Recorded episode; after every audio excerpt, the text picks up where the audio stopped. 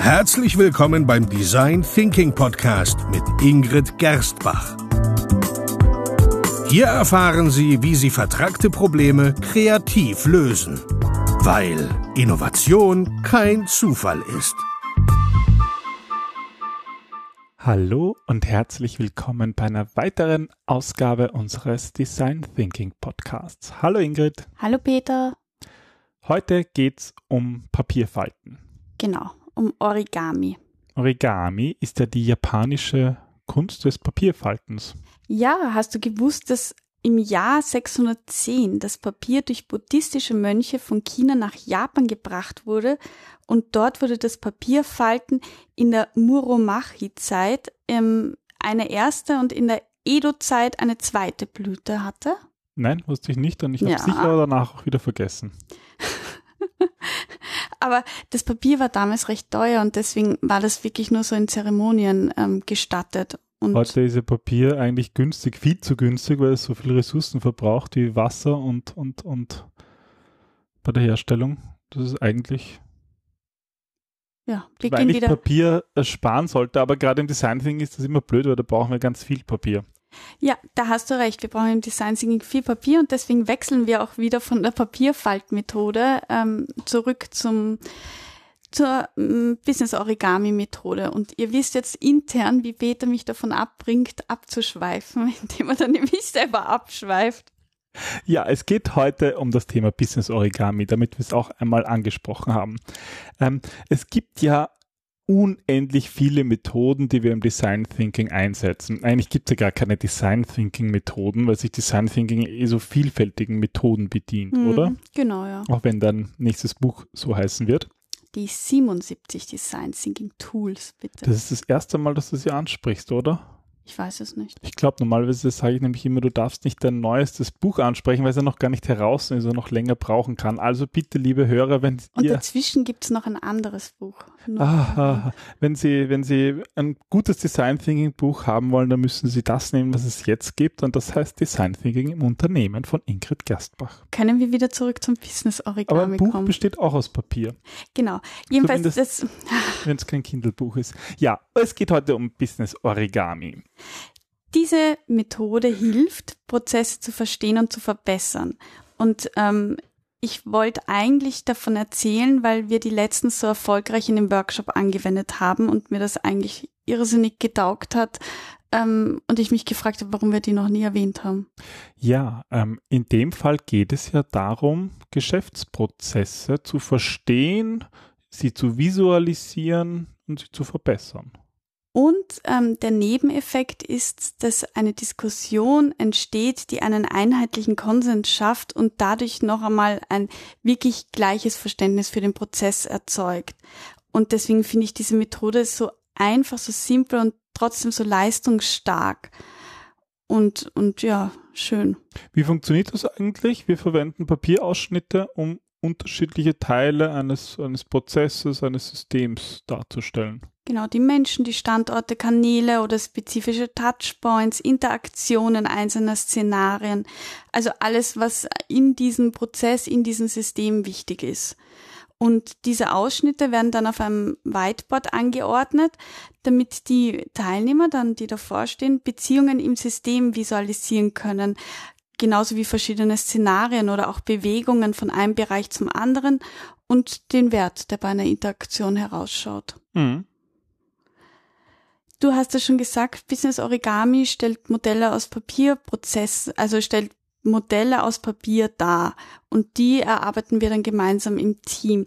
Ich fänd's aber ganz spannend, wenn du die Methode ähm, ein bisschen aus einer anderen Sicht auch einmal erzählst. Ja, also ich bin ja äh, von meiner Grunddenkweise gar nicht so der Design Thinker, sondern Ui, eher der oh. Business Analyst. Mhm. Ähm, daher komme ich irgendwas. Ich habe Informatik studiert und ich habe lange in Softwareentwicklungsprojekten gearbeitet als Requirements Engineer oder eben auch Business Analyst später. Und da geht es natürlich auch viel um Geschäftsprozesse und da gibt es ja auch ja, ein, ein ganzes, ein ganze, ganze Kurse und Notationen, wie man Geschäftsprozesse modelliert. Und die sind auch wichtig und richtig, aber manchmal übertreibt man einfach, wenn es nämlich um das Modellieren geht. Mhm. Gibt es ja eigene Modellierungssprachen wie UML oder ARIS, sogenannte ereignisgesteuerte Prozessketten. Und schon wenn man den Namen ausspricht, kommt dann irgendwie das. Ja, na, es ist auf jeden Fall kompliziert und macht einfach ein Ding, was sehr einfach ist, ein bisschen kompliziert.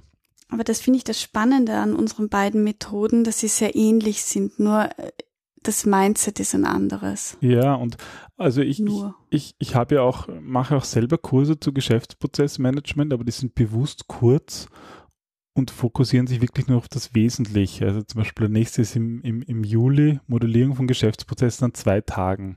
Und wir legen da weniger Fokus eigentlich auf die Modellierung oder auf Notationen, sondern eigentlich eher aufs Doing, dass man einen Überblick behält und dass man Unternehmen von ganz top oben bis sozusagen ins Detail modelliert, aber es geht nicht da um die Notation. Und das Schöne finde ich an dieser, an dieser, ja, an der Origami-Methode, an Business-Origami-Methode ist, dass das eigentlich nochmal auf den Punkt bringt, indem es eigentlich überhaupt keine Notationen, keine Regeln gibt, sondern man einfach in Papier es visualisiert.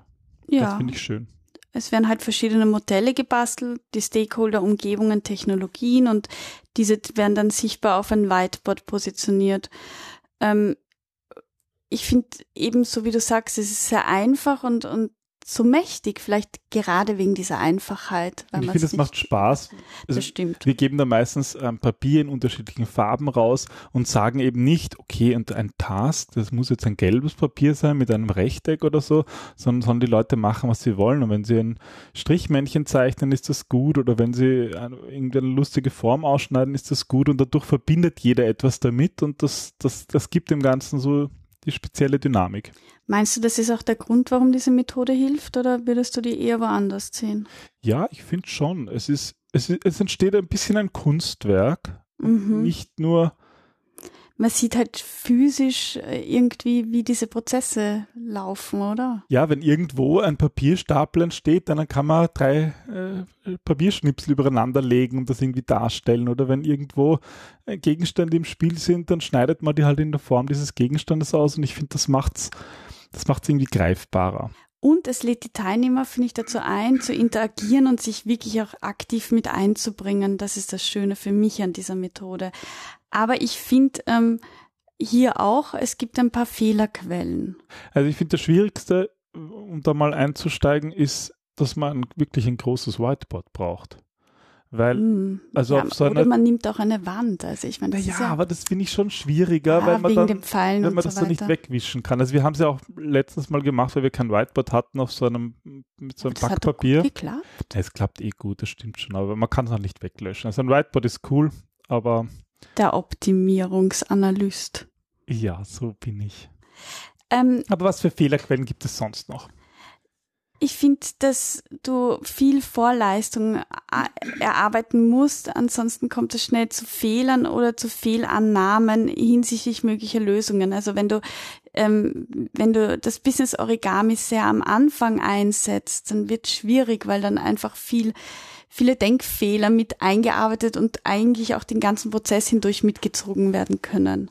Und wenn Sie, liebe Hörer, sich da genauer anschauen wollen, wir hatten schon eigene Episoden über, über Beobachtungstechniken, die sind natürlich genau hier gefragt, um herauszufinden, genau, ja. wie überhaupt ein Geschäftsprozess abläuft. Ja, aber was sind für dich noch mögliche Fehlerquellen beim Business Origami? Also, liebe Hörer, man muss sagen, ich bin dann doch eher die kreativere, die ähm, während dem Prozess auch mehr intuitiv hin und her hüpft und für Peter, der liebt dann diese ähm, klassischen, sage ich jetzt mal, ein bisschen abgewandelten Business-Analyse-Methoden wie eben das Business Origami. Also ich kann mich erinnern, dass du mal gemeint hast, das ist zu, fast zu verspielt, diese Papiermodelle eben im Vergleich zu deiner Methode, die du unterrichtest.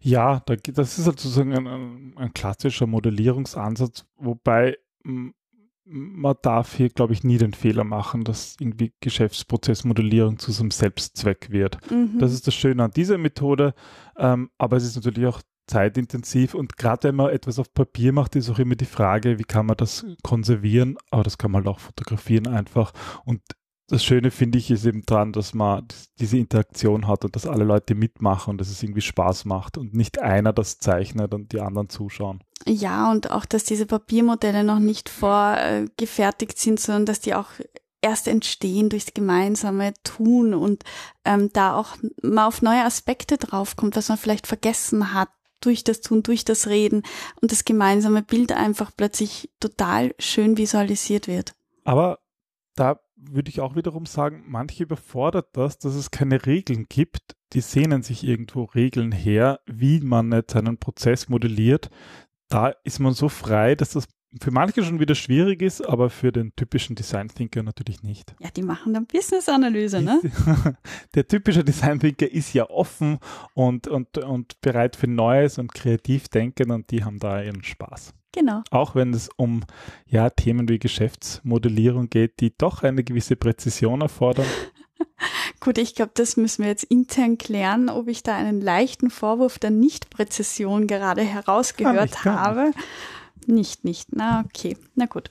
Liebe Hörer, ich glaube, ähm, wir müssen in dem Fall jetzt einmal einen Cut machen und ähm, intern uns kurz zusammenschließen. Ja, und besonders ein, ein, ein, Tipp vielleicht für alle Zuhörer, die ja klassisches Geschäftsprozessmodellierung ähm, kennen. Ähm, versucht versuchen Sie mal einen Workshop zu machen, wo Sie eben sich nicht auf bestehende Regeln konzentrieren, sondern das einfach entstehen lassen durch die Teilnehmer und mhm. Sie werden sehen, dass das Spaß macht und tolle Ergebnisse bringt. Ja, und wenn Sie ein Bild für uns haben, dann freuen wir uns natürlich auch, das zu sehen und ähm, mehr zu erfahren, wie Sie das machen. Genau. Dann, also Dankeschön. Viel Spaß dabei und bis zum nächsten Mal. Tschüss. Tschüss.